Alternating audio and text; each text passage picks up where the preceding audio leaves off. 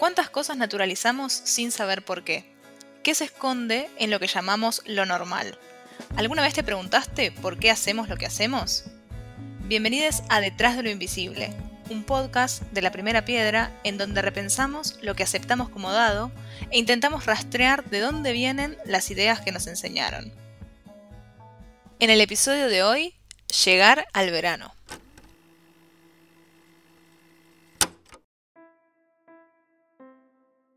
¿Cómo es la relación con nuestros cuerpos cuando se acerca el verano? ¿De dónde surgen los estándares de belleza? ¿Hay algo que haya cambiado en el último tiempo?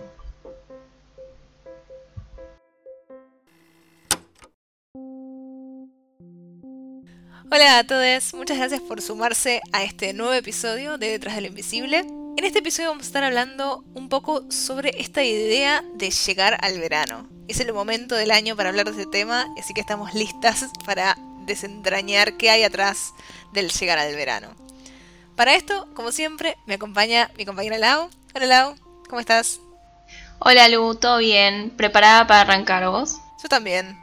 Así que antes de arrancar y de empezar a hablar sobre qué hay detrás de llegar al verano, queríamos recordarles que Detrás de lo Invisible es un podcast que forma parte de la revista La Primera Piedra que es un proyecto, como saben, colectivo, que vive y que hacemos gracias al aporte de todos nuestros seguidores.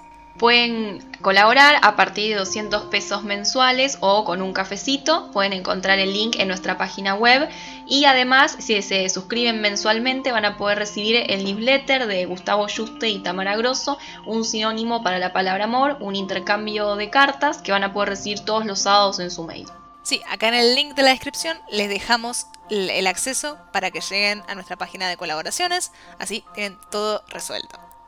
Ahora sí, si están escuchando este episodio en el momento de su estreno, sabrán que nos estamos acercando a fin de año, aunque no parezca, y estamos ya en diciembre.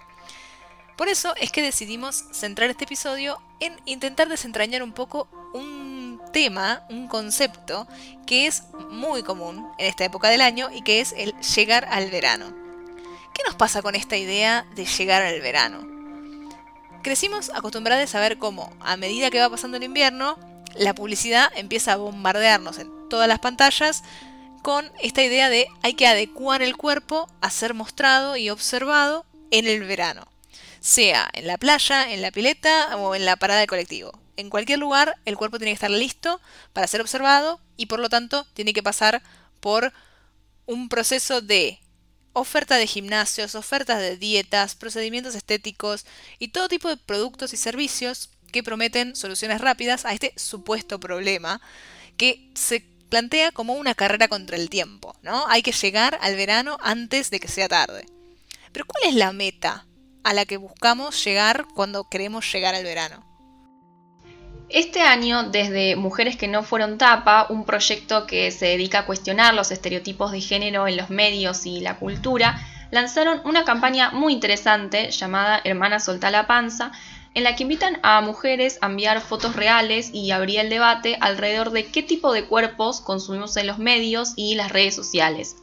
Hablamos con la fundadora del proyecto, Lala Pasquinelli, sobre el surgimiento de la campaña y por qué es importante hablar de este tema, especialmente en esta época del año. La campaña empezó eh, empujada, digamos, siempre nosotras abordamos esta idea de que mm, el mandato de belleza es uno de los mandatos que, modela más silenciosa y eficientemente la identidad y la vida de las mujeres, eh, porque, bueno, todas somos educadas en esta idea de que lo más importante que venimos a darle al mundo es ser agradables eh, a la vista y ser objetos de deseo, ¿no? No importa lo que hagamos, de hecho, no importa la profesión, los logros eh, personales del, del orden que sea, siempre lo más importante va a ser que estemos flacas y que más o menos encajemos en ese ideal de belleza. Entonces, esta campaña digamos, eh, es una excusa para seguir hablando de eso. Y eh, arrancó con esto de, como siempre para esta época, septiembre, arranca cada vez antes, igual este año arrancó un poco antes, arranca estas publicidades de centros de estética, gimnasios, em, cirujanos plásticos, bueno, empresas farmacéuticas también, ¿no? Vendiéndonos pastillas para adelgazar, digo, todas las industrias que se alimentan y se enriquecen gracias a, la vergüenza de las mujeres, eh, este bombardeo de que hay que hacer ¿no? para llegar al verano, no sé qué para llegar al verano, eh, no sé qué para llegar al verano, esto del y la operación bikini, el operativo bikini, ¿no? que es ahora esto de que vos tenés que editar tu cuerpo para entrar en una, en una malla y no eh, modificar la malla para que tu cuerpo entre. ¿no? Entonces la idea era, bueno, lanzar un contraoperativo que, que es este, ¿no? el, operativo Hermana Suelta la Panza.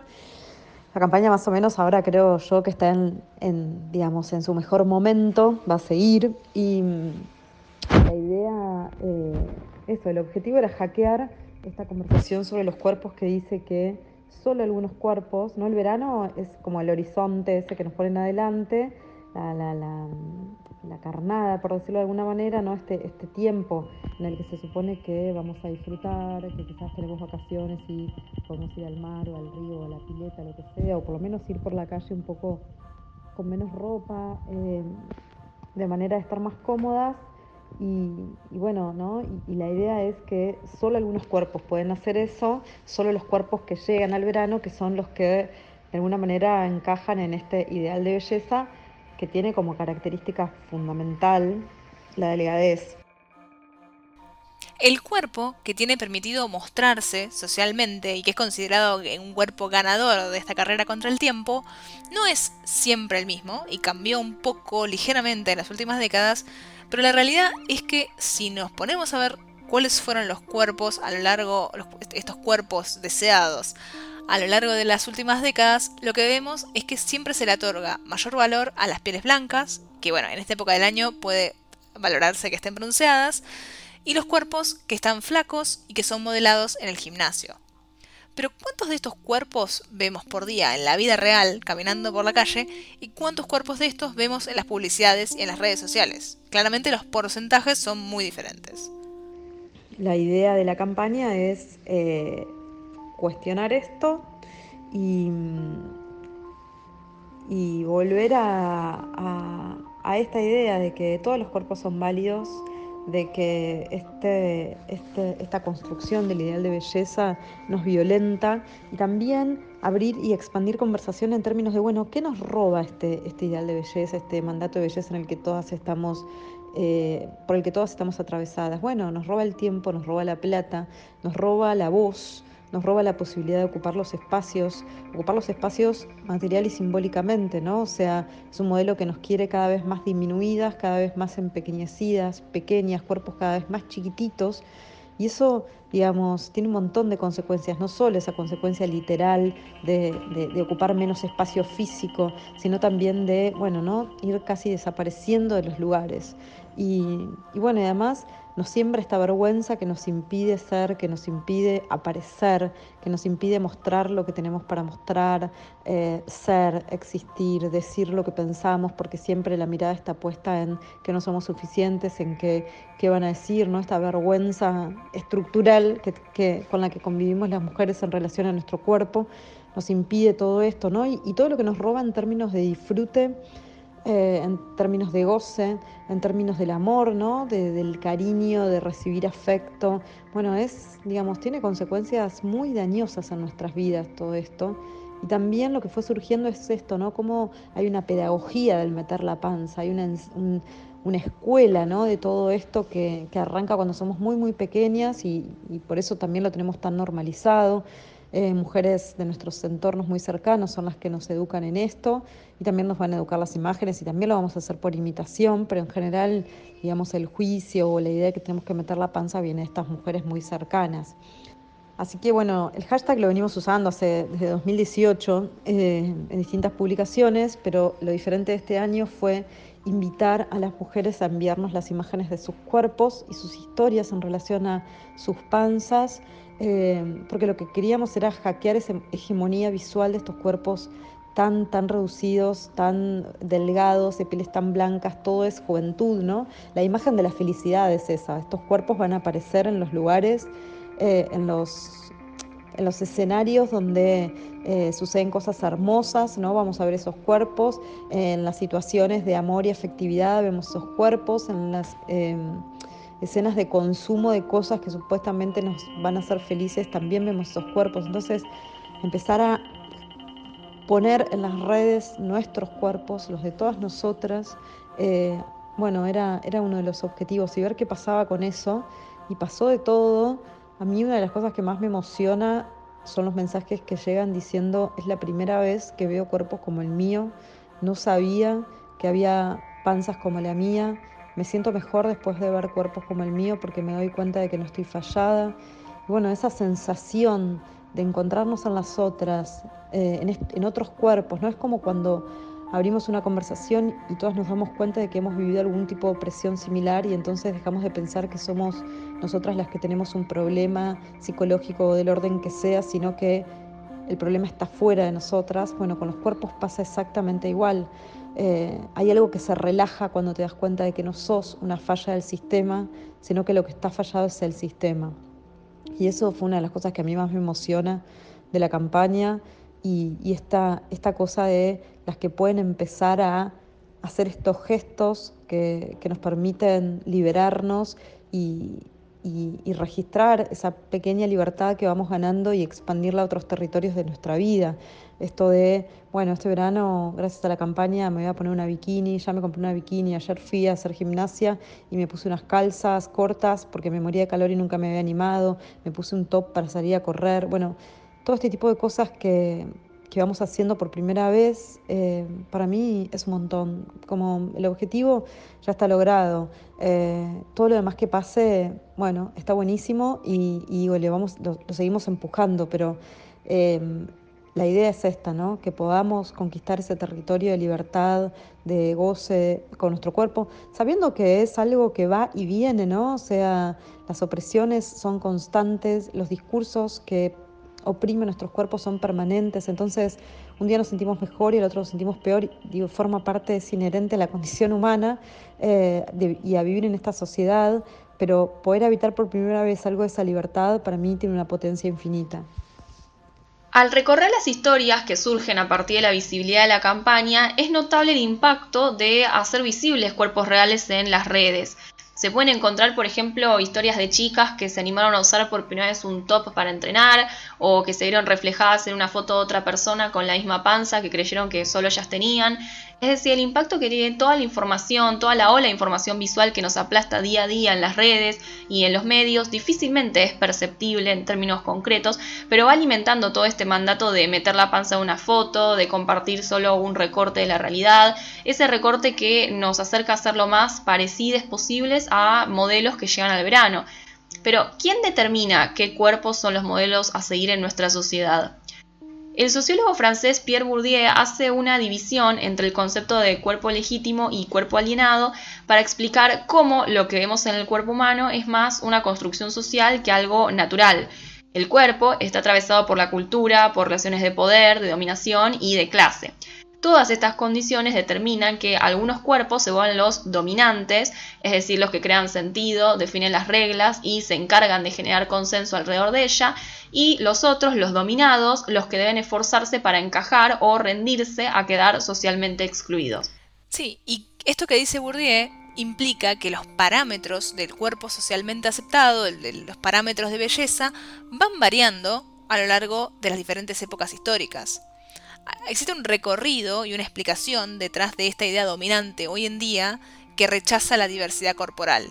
Es decir, existe un estándar de belleza al que hay que adecuarse. Pero ¿cómo llegamos a este estándar de belleza? Si nos vamos un poco para atrás en la historia, podemos hacer una síntesis rápida de algunas de las características más representativas de cada periodo. Por ejemplo, si nos vamos a la antigua Grecia, el ideal estético estaba ideado a partir de la escultura, es decir, el estándar de belleza era un resultado de cálculos puramente matemáticos.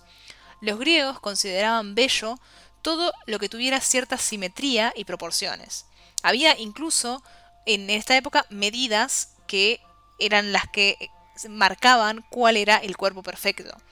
Eh, por ejemplo, el escultor Policleto en el siglo V a.C. fue uno de los escultores más importantes de la época y estableció que para que un cuerpo sea perfecto tenía que medir siete veces la cabeza. Después, en el siglo IV a.C., esa medida pasó de 7 cabezas a 8. Entonces, existía una medida universal que era calculable del cuerpo perfecto. En el caso de los hombres, el canon de belleza estaba asociado directamente con el cuerpo de gimnastas y de atletas porque eran cualidades que se atribuían directamente a los dioses. Después, en la Edad Media, las invasiones bárbaras imponen el ideal de belleza en la sociedad que estaba muy influido por el modelo nórdico. Todo esto, por supuesto, pensándolo desde el punto de vista europeo. No hay que perder de vista que los parámetros y estereotipos tienen esta mirada eurocéntrica, pero bueno, son los, estereotipos que nos llegaron a nosotros a, este momento histórico, así que tomamos la, la mirada de Europa. En este periodo, donde la religión católica pisa más fuerte, se consideraba que todo lo bello era una creación divina. El uso del maquillaje, por ejemplo, se consideraba un atentado contra la creación de Dios y contra la pureza de la mujer. La influencia nórdica del catolicismo se comían entonces en esta etapa en la Edad Media para presentar una idea en que las mujeres tenían que tener la piel blanca, lo que se relacionaba con esta idea de pureza, los labios y las mejillas rosadas y el cabello rubio. El cuerpo bello, considerado bello en esa época, era un cuerpo con torso delgado y caderas estrechas, correspondiente a la complexión ósea nórdica en ese entonces. Algo a destacar en esta época también es que para la religión lo considerado bello era visto como un valor relacionado con la salvación. Todo esto se puede encontrar también en registros artísticos de la época, no solo pictóricos, sino también literarios, es decir, son numerosos los pasajes de narraciones que atribuyen estas características a las de una mujer que se considera bella.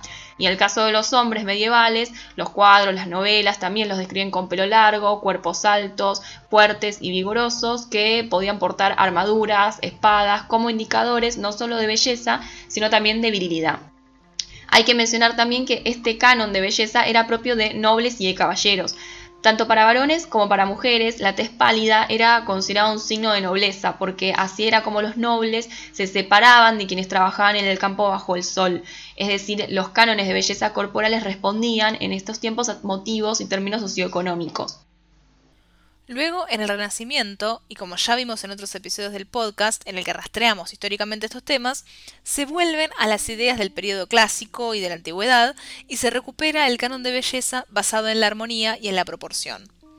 En esta etapa aparece también la juventud como una condición asociada íntimamente a la belleza. En esta etapa no podemos dejar de mencionar, obviamente, a Leonardo da Vinci, que en su tratado de pintura expresó las proporciones que consideraba armónicas entre las partes del cuerpo, reflejando lo que después se estableció como el máximo de belleza y perfección, también equiparado a la belleza divina. Luego en el barroco, la delgadez deja de ser vista como el ideal y los cuerpos robustos pasan a demostrar pertenencia a una clase social alta, es decir, el cuerpo robusto estaba directamente relacionado a la necesidad de no trabajar y también, por lo tanto, a la abundancia. En esta época también predomina el uso de corsets, que no solamente amoldaban los cuerpos a un cierto estilo, a una cierta moda, sino que también, como vimos en otro episodio, eran métodos de control apuntados específicamente a las mujeres, que lo que hacían eran limitar su libertad de movimiento y a su vez limitar su libertad de acción. Pero a pesar de que estos ideales de belleza van variando con algunos cambios, es en el siglo XX donde encontramos modificaciones más radicales respecto a las etapas anteriores, pero también dentro de esta etapa más constantes. Hay varios cánones divididos en eh, distintos periodos. A principios del siglo, en los años 10, está lo que se llamó la chica Gibson, estereotipo creado por el dibujante estadounidense Charles Gibson. Él comenzó a crear bocetos de mujeres para una revista que después fueron absorbidos por el marketing y terminaron difundiéndose en toda clase de productos. Hasta la Primera Guerra Mundial, la chica Gibson era considerada la imagen de la moda, la belleza y el éxito social en Europa. Era lo que se conoció como una figura de, entre comillas, reloj de arena, con cintura ceñida por un corsé, delgadas, altas, esbeltas, lo que comenzó en el papel se materializó después en modelos y en actrices, y en los medios de comunicación también se afirmaba que la chica Gibson era la chica promedio norteamericana. Y de acá en más hay varias modas que se van sucediendo. Después de la moda de la chica Gibson en los años 10, en los años 20 aparecen las mujeres flapper, que rechazaban todo vestigio de modelo victoriano y de la figura ajustada, y empiezan a usar vestidos sueltos y vestidos rectos, que sin embargo, debajo de esos vestidos comienza a perfilarse que la delgadez, el ideal de, belleza delgado, se va a mantener eh, en el tiempo. Es decir, cambia la moda, pero el cuerpo que es considerado estándar de belleza se mantiene. Y no solo se mantiene, sino que va a empezar a marcarse cada vez más con los ideales de belleza que aparecen en los años 60 y en los años 70 de la mano de actrices, íconos de Hollywood y modelos, como por ejemplo Leslie Lawson, mejor conocida como Twiggy, que fue la primera modelo internacional. En los años 80 se empieza a asociar el ideal del cuerpo con los ejercicios aeróbicos. Entonces ya no es solamente el cuerpo delgado, sino que el cuerpo delgado tiene que estar moldeado por eh, todo lo que es el proceso de gimnasio y la moda fitness, que se va, a tener también un impacto en la moda de la ropa deportiva, que comienza a aparecer en los años 80. En esta década también surge el fenómeno de las supermodelos, que lo que hacen es llevar este estándar de belleza al extremo con este ideal de mujeres muy altas y muy delgadas que después va a seguir acentuándose muchísimo más en la década de los 90 y de los 2000. Todos estos estándares de belleza, por supuesto, son absorbidos e impulsados mm, en gran medida por los medios de comunicación, por la industria de la moda y por la industria de la publicidad, que expanden estos criterios de belleza y los asocian directamente a productos y servicios que es necesario consumir para acercarnos a esos estándares. Como sabemos y como hoy en día cada vez más visible, estos estándares de belleza lo que generan es violencia y discriminación hacia todos los cuerpos que no encajan en estas normas. Y lo que vemos es que a pesar de que a lo largo del siglo XX cada década implica un romper con los estereotipos de la década anterior e imponer una nueva moda, siempre es un estereotipo, un estereotipo o un estándar de belleza que se rompe y se impone uno nuevo. Pero siempre existe un único estándar al con el que es necesario compararse. Entonces, a pesar de que las cosas cambian, siempre lo que se mantiene es que hay un único modelo al que tenemos que seguir. Y después de este recorrido nos hacemos entonces la pregunta sobre cómo vimos hoy en día las expectativas y las presiones sobre el cuerpo para llegar al verano. Por un lado, parece que estamos viviendo tiempos de cambio en los que modelos de ropa comienzan a mostrar cuerpos poco más diversos, en los que se empieza a hablar del tema en los medios masivos, pero ¿estamos realmente frente a un cambio de paradigma con respecto a la visión de los cuerpos en la sociedad? Hablamos sobre el tema con Samantha Alonso, militante gorda y una de las impulsoras de la ley de talles en Argentina.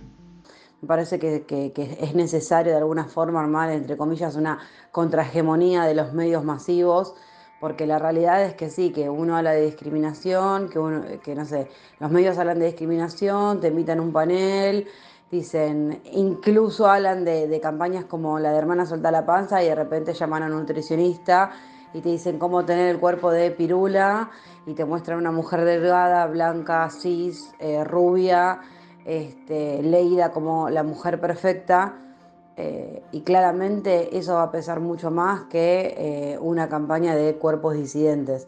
Entonces me parece em, que si bien sí se habla mucho más y se, problematiza mucho más, eh, igual uno abre las redes sociales y es todo el tiempo el batido, el gimnasio y que la preocupación más grande que tenemos en este momento del año es eh, cómo vamos a ir a la próxima pileta o a, la playa.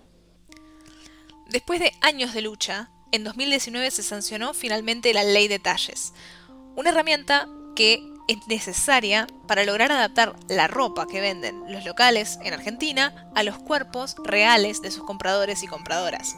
La ley de talles establece un sistema único normalizado de identificación de talles de indumentaria para todo el país y a su vez garantiza la atención y el trato digno y equitativo a todos los consumidores.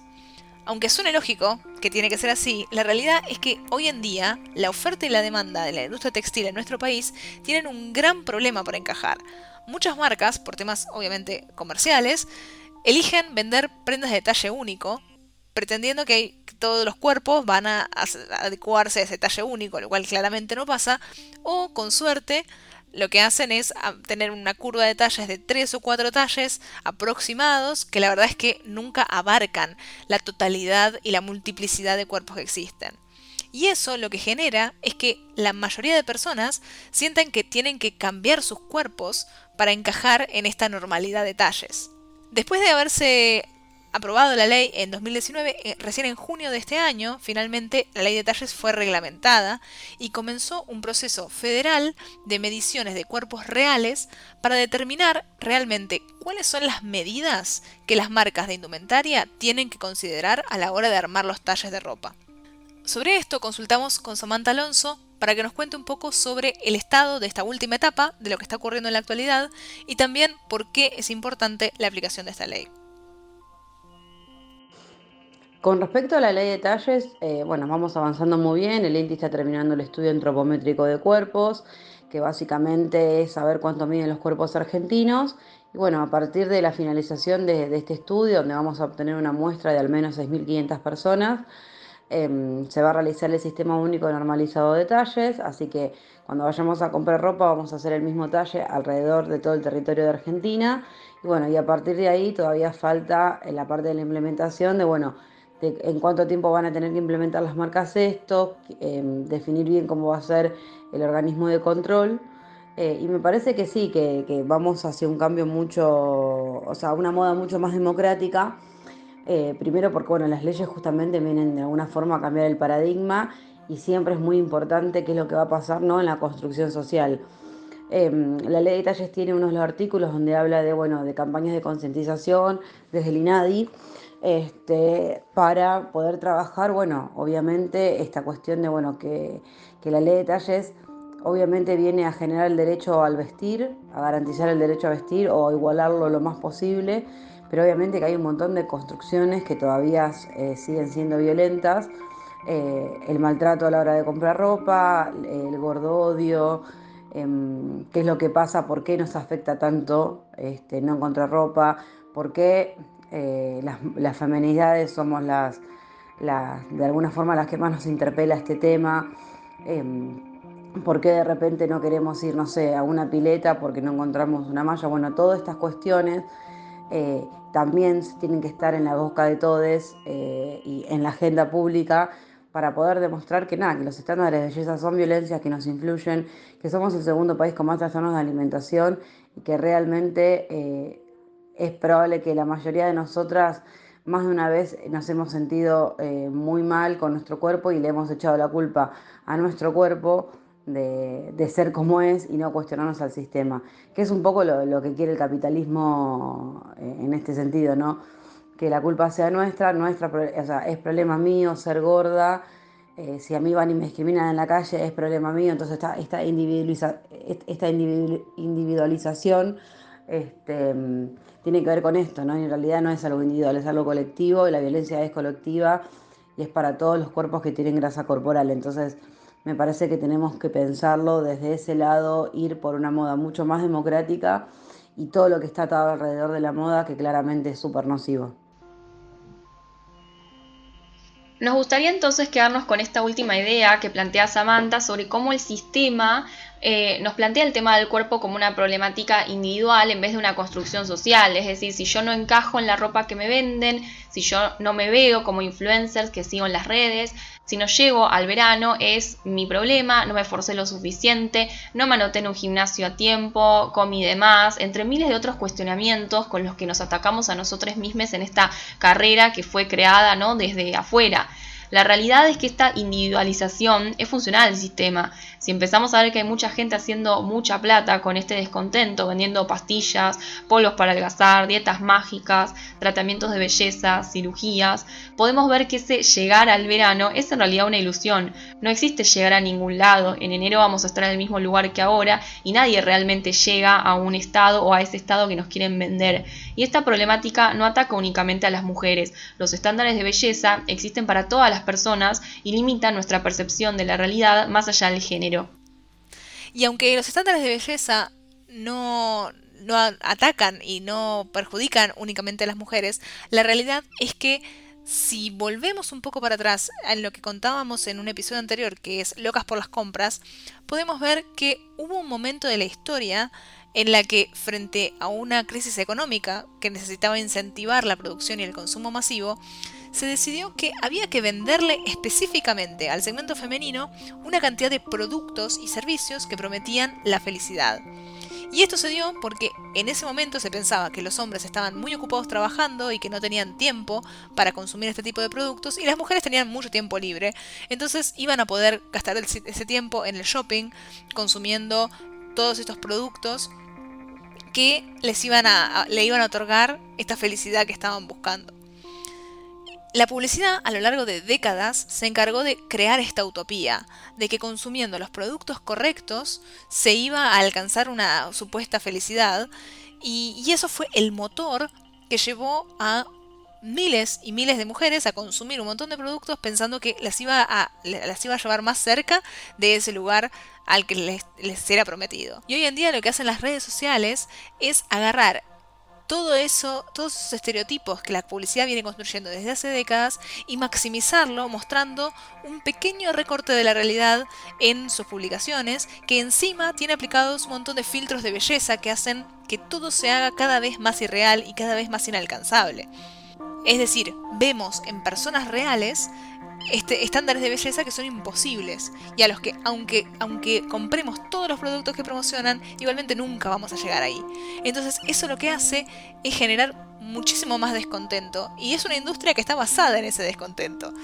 Eh, si todo ese, ese, ese odio y ese descontento que muchas veces enfocamos en nuestros propios cuerpos, lo enfocáramos en criticar al sistema que pone las reglas, la realidad es que podríamos quizás hacer dejar de girar esta rueda en la que estamos nosotros mismos metidos y, darnos cuenta que la salida y, la salida de ese descontento no es una salida individual, es una salida colectiva.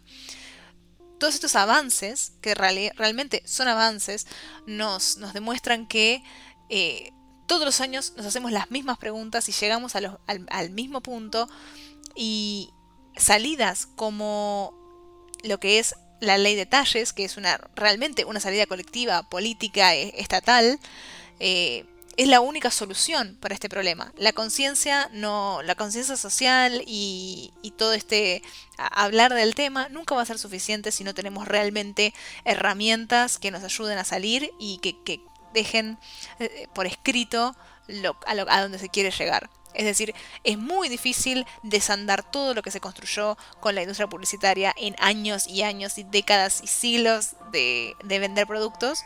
Y eso no lo vamos a poder hacer si no, si no nos ponemos todos, de acuerdo en, a dónde queremos ir.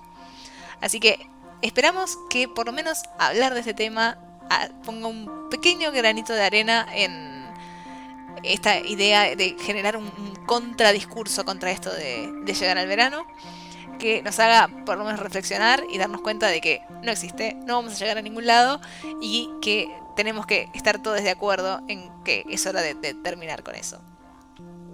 Así que así llegamos al final de un nuevo episodio de Detrás de lo Invisible. Les agradecemos otra vez muchísimo por haberse sumado a, escuchar este podcast. Eh, ya les hablamos antes del tema de las colaboraciones, saben que en la descripción tienen el link para colaborar con nuestro proyecto. Y también, si nos están escuchando en Spotify, antes de irse pueden darle clic a seguir a nuestro canal para ayudarnos a aumentar nuestro alcance. Y también les agradecemos un montón si comparten este episodio o cualquier episodio anterior que les haya gustado. Siempre que puedan compartir nuestro proyecto nos ayuda un montón para llegar a más personas. Así que este es el anteúltimo episodio de nuestra primera temporada de Detrás de lo Invisible. En 15 días vamos a estar estrenando el final de temporada, el último episodio eh, antes de llegar a fin de año. Así que, otra vez, muchas gracias por haberse sumado a este podcast y nos vemos en 15 días. Detrás de lo Invisible es un podcast de la revista La Primera Piedra. Pueden seguirnos en Instagram y Twitter como arroba revista LPP y acceder a todas nuestras notas en laprimerapiedra.com.ar. Además, si quieren colaborar para que podamos seguir haciendo nuestro trabajo, Pueden ingresar al link en la descripción de este podcast o en laprimerapiedra.com.ar barra colabora.